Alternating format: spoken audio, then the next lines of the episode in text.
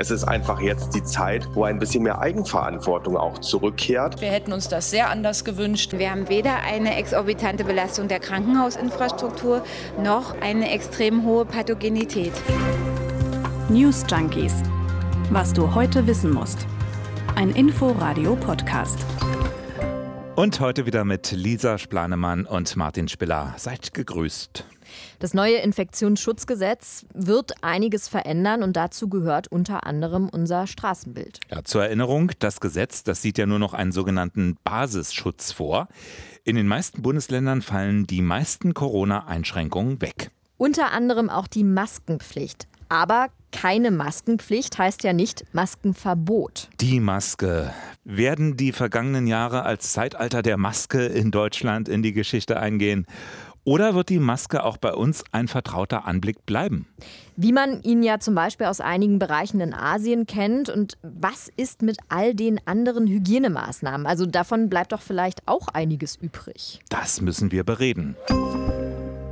Wir konzentrieren uns heute auf die Masken, vielleicht ja sogar dem Symbol der Pandemie. Lass uns da vielleicht erstmal noch vorab auf die aktuelle Debatte eingehen. Ja, Karl Lauterbach, der konnte oder wollte sich den Forderungen der FDP nicht widersetzen. Wir müssen lernen, mit der Pandemie zu leben. Das neue Infektionsschutzgesetz, das ist da. Ab Sonntag sind den Bundesländern nur noch wenige Vorgaben zu Masken möglich etwa in Kliniken und Pflegeheimen.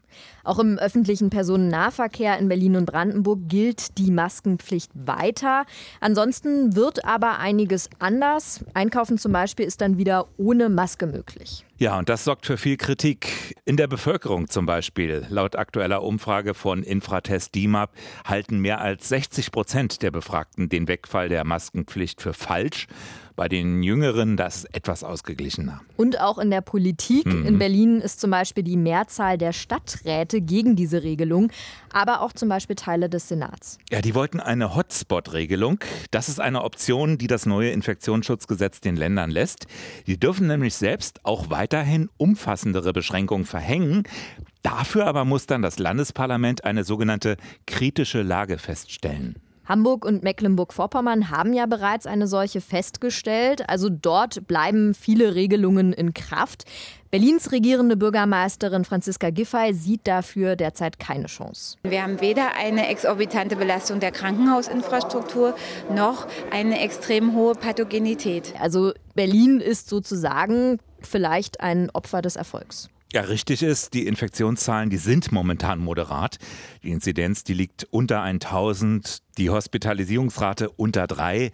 Von Entspannung könne aber trotzdem keine Rede sein, sagt Gesundheitssenatorin Ulrike Gothe von den Grünen. Wir hätten uns das sehr anders gewünscht. Wir hören auch, dass die Belastung dadurch, dass viele MitarbeiterInnen infiziert sind, eben auch hoch ist. Also die Lage ist nicht entspannt. Tatsächlich liegt der Krankenstand bei den Vivantes-Kliniken immerhin zwischen 10 und 20 Prozent. Ja, und die Grünen geben nicht auf. Die wollen bei ihrem Landesparteitag per Dringlichkeitsantrag dafür werben, die Hauptstadt doch noch zu einem Hotspot zu erklären kann sich ja auch wieder alles ganz schnell ändern mit den Zahlen.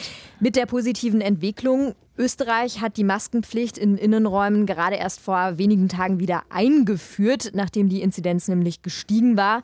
Ja, und wer weiß, wann die nächste Mutation beispielsweise auftaucht. Erstmal werden die Masken bestimmt an vielen Orten fallen. Es gibt aber auch Einschränkungen. Genau, Unternehmen und Institutionen zum Beispiel, die können nämlich auf ihr Hausrecht pochen. Und einige machen das jetzt auch wirklich und schreiben dann weiter eine Maskenpflicht vor. Ja, also wenn es die Politik nicht mehr tut, dann können private Unternehmen natürlich solche Entscheidungen treffen.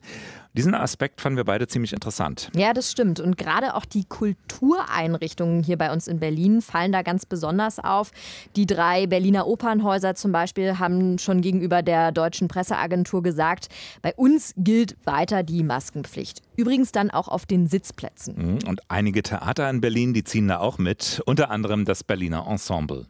In den Kinos waren die Regelungen ja dagegen auch schon vorher immer etwas gelockerter. Also da konnte man mit einem Impfnachweis die Maske am Platz abnehmen und hatte dafür dann links und rechts leere Plätze als Sicherheitsabstand. Ja, auch die Impfstatuskontrolle, die soll jetzt in vielen Kinos wegfallen. Aber auch hier appellieren einige Betreiber, dass man weiter vorsichtig sein soll. Also daran sieht man, kann man sagen, die Kultureinrichtungen legen weiter auf die Corona-Maßnahmen großen Wert. Die Berliner Gesundheit Gesundheitssenatorin Ulrike Gothe findet das sehr gut, dass die Kultureinrichtungen eben von dem Hausrecht Gebrauch machen. Wir haben gerade in den Kultureinrichtungen gesehen, dass das ein gutes Mittel ist, auch wirklich den Betrieb aufrechtzuerhalten. Wir wollen doch, dass die Menschen wieder Kultur genießen können und dass es auch viele Menschen tun können. Wir wollen nicht zurück zu den geringen Belegungszahlen und deshalb ist es sehr sinnvoll, hier das Masketragen weiter per Hausrecht auch einzufordern. Das ist vermutlich auch eine Konsequenz aus der Pandemie, die die Kulturbranche jetzt zieht. Gerade die Kultureinrichtungen haben ja die Pandemieauswirkungen zu spüren bekommen und deshalb will man dort womöglich besonders vorsichtig sein. Hm. Ist ja auch im Interesse vieler Besucher. Mhm. Andere Unternehmen sind da etwas zurückhaltender. Edeka zum Beispiel hat angekündigt, eine Maskenpflicht, die wird es in den Supermärkten nicht geben. Aber immerhin wird empfohlen, weiter eine Maske zu tragen. Auch das setzt natürlich schon ein Zeichen. Gegenüber dpa erklärt Edeka, dass ihnen für eine komplette Maskenpflichtdurchsetzung einfach auch die Kapazitäten für die Kontrolle fehlen. Ähnlich wie Edeka gehen übrigens auch Ikea und Thalia vor. Auch hier die Empfehlung, tragt weiter Maske. So oder so, die Masken bleiben vermutlich ein wichtiger Bestandteil. Es steht ja auch jedem frei, sie dann freiwillig weiterzutragen. Für die einen ein ebenso einfacher wie wirksamer Schutz vor Ansteckung. Äh, für die anderen ein Hassobjekt, ein, wie es immer heißt, Maulkorb. Also die Maske, die ist ja fast zu einem Symbol geworden für den Streit um die Corona-Maßnahmen so ein Stück Stoff, an dem sich alles entzündet, an Aggression, an Wut. Ja, vielleicht ist es aber auch das Symbol der Pandemie vielleicht mhm. dazu geworden. Auffällig finde ich da übrigens auch, und das beobachte ich auch schon seit einiger Zeit, dass viele Masken jetzt auch rumliegen im Umfeld, weil man sich mal umguckt, beispielsweise in Grünanlagen, in Furchtbar. Vorgärten, sieht man wirklich an jeder Ecke inzwischen. Zuerst waren es ja oft noch selbstgenähte bunte Stofffetzen, hat man fast schon verdrängt. Dann kam die Professionalisierung ins Gesicht. Man kann sich kaum noch vorstellen, vor wenigen Jahren wäre jemand mit einer Maske im Gesicht ziemlich komisch angeguckt worden in Deutschland. Hätten die Leute gerätselt, was mit dem wohl ist. Also vielleicht von dem hier mal abgesehen. Ja, Rapper Sido damals mit seiner fiesen Stahlmaske. Obwohl, da hätten die Leute auch gerätselt, was mit dem wohl ist. Oder auch von ihm hier mal abgesehen. Aber im Ernst, sonst hätte sich doch niemand mit einer Maske auf die Straße gewagt. Also egal bei was für einer Virusladung. Außer in Venedig beim Karneval oder so. Ja, das war früher natürlich für uns gerade hier in weiter Ferne Maske zu tragen. Anders beispielsweise in vielen Bereichen Asiens. Ähm, Japan kann man da unter anderem nennen. Da gehören Masken zum normalen Alltag. Wenn man sich da etwas unwohl fühlt, setzt man zum Beispiel eine Maske auf. Mhm auch wenn es nur ein Symbol ist, es ist ein Zeichen der Höflichkeit, so nach dem Motto, ich nehme Rücksicht auf die Umgebung. Absolut vertrauter Anblick. Wird auch nicht als uncool empfunden oder so. Sorgt für keine ängstlichen Gesichter beim Gegenüber in der Bahn. ARD-Korrespondent Udo Schmidt. In Asien generell ist es recht üblich, Maske zu tragen, um sich zu schützen.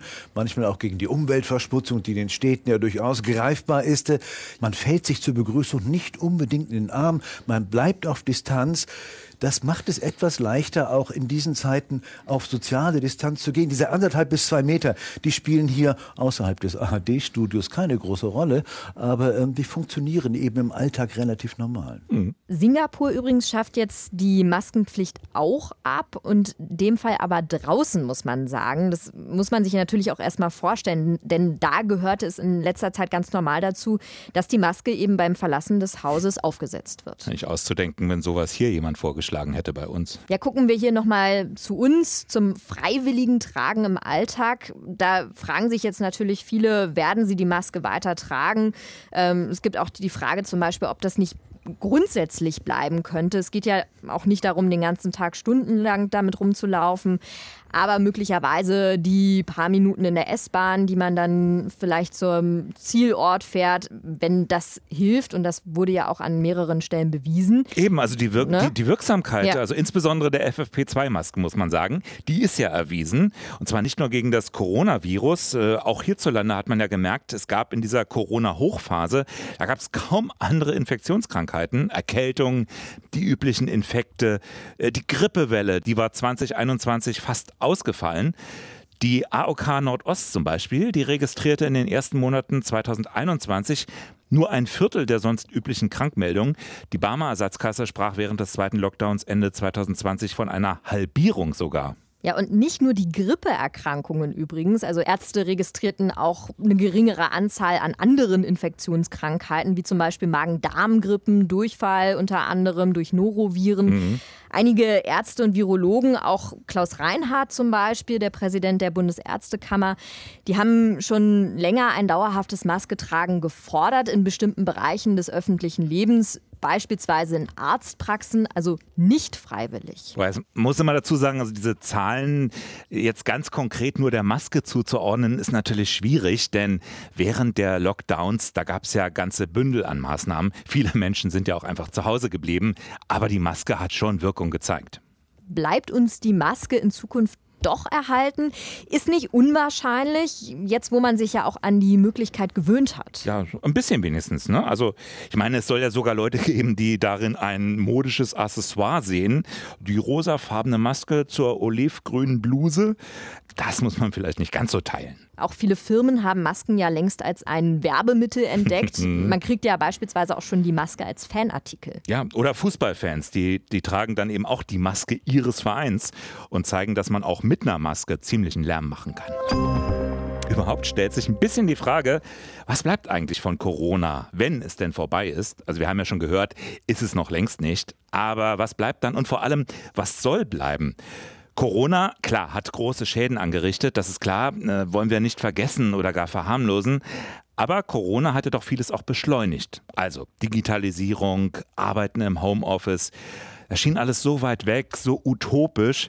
Und wenige Wochen nach Beginn der ersten Welle, da war das für viele Menschen plötzlich Alltag. Zum Beispiel auch für uns als Reporter. Vieles hm. läuft inzwischen digital ab. Das startet bei Anfragen, geht über zur Recherche, die Kommunikation untereinander. All das ist jetzt in den digitalen Bereich teilweise gewandert, um mal so ein paar Beispiele zu nennen. Ja, oder auch Redaktionskonferenzen oder sowas. Ne? Mhm. Also ohne der Pandemie, da wären wir da immer noch nicht. Also war Corona schon ein Beschleuniger, ein Katalysator. Und gerade beim Thema Hygiene, da hat sich für uns in den letzten zwei Jahren doch viel geändert hat in Deutschland. Also mal abgesehen jetzt vom Maske tragen aber auch ähm, zum Beispiel diese kleinen Desinfektionsflaschen in der Tasche, mit denen ganz viele rumlaufen, oder die dann Türklinken nicht mehr so direkt anfassen. Man sieht ja jetzt zum Beispiel auch, weil du gerade Desinfektion angesprochen hast, diese Desinfektionsmittelspender an fast ja. allen Ecken in der Stadt. Ja, und gleichzeitig ist dann aber auch unser Kleingeld aus dem Portemonnaie verschwunden, weil eben viele bargeldlos mhm. inzwischen mhm. zahlen. Oder in einigen Restaurants gibt es dann nur noch einen QR-Code, der auf den Tisch geklebt ist, den man dann mit dem Handy scannt und dann auf dem Smartphone die digitale Speisekarte angezeigt bekommt. Oder Hände waschen. Das haben wir zu Beginn der Pandemie alle noch mal richtig neu gelernt. Also nicht mal eben so zwei Sekunden kurz unter Wasser halten und weg. Weißt du noch am Anfang, da wurde zum Beispiel gesagt, zweimal Happy Birthday singen, mm. dann erst hat man lang genug die Hände gewaschen. Aber man kann nur hoffen, dass das über die Pandemie hinaus auch so bestehen bleibt. Ja, ich frage mich sowieso, was bleibt in Zukunft? Was war so prägend möglicherweise, dass wir das eben auch nach einer Pandemiesituation weiter anwenden werden? Also wir können natürlich nicht in die Glaskugel gucken, aber es gibt äh, durchaus einige Wissenschaftler, die haben sich schon mal mit genau diesen Fragen beschäftigt. Und ich bin heute in der Recherche unter anderem darauf gestoßen, dass es Handschlagforscher gibt. Und das fand ich ziemlich interessant, diesen Aspekt. Und da würde ich auch mal vorschlagen, nehmen wir uns vielleicht gerade mal dieses Händeschütteln an der Stelle als einen Aspekt raus und gucken da mal genauer drauf. Also es ist ja eigentlich auch tabu seit zwei Jahren, ne? Händeschütteln. Ja.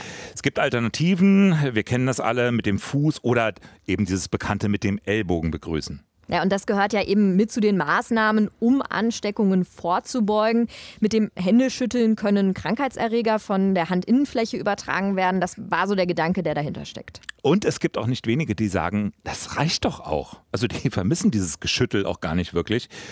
Äh, du hast ja eben diese Handschlagforscher angesprochen. Mhm. Was sagen die denn? Kommt das Händeschütteln wieder?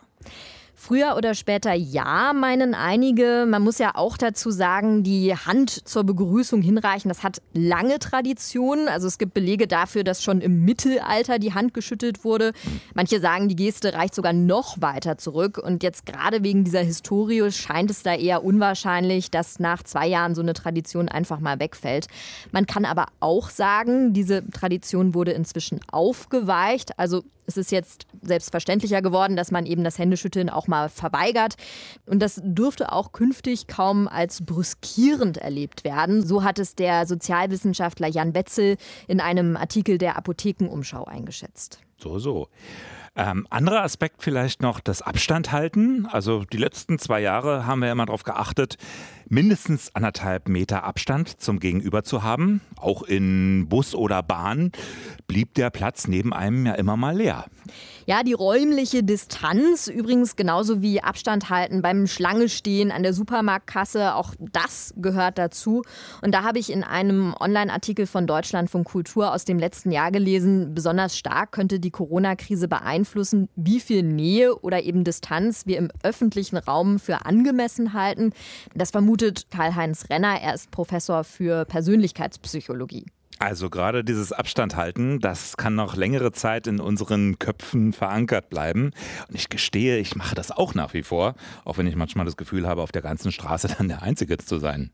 Ja, der Psychologe sagt da auch in dem Artikel ganz konkret, da sind eigentlich Missverständnisse und Irritationen programmiert. Gerade wenn man sich jetzt so einen extrovertierten Menschen vorstelle, der spontan ist, gesellig und dann auf so einen introvertierten oder emotional instabilen zugeht, der aber noch ängstlich und zurückhaltend ist, dann kann es zu einem persönlichkeitsbedingten Mismatch kommen. So sagt es der Psychologe in dem Artikel. Ach.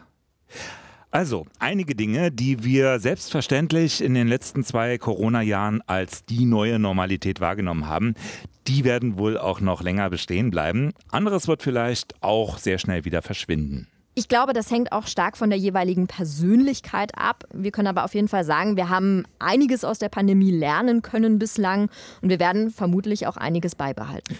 Ich bin gespannt, wie ihr das seht. Was glaubt ihr, bleibt bei euch in Zukunft an Hygienemaßnahmen Teil eures Alltags oder wird alles so schmuddelig wie vorher? Meldet uns doch mal.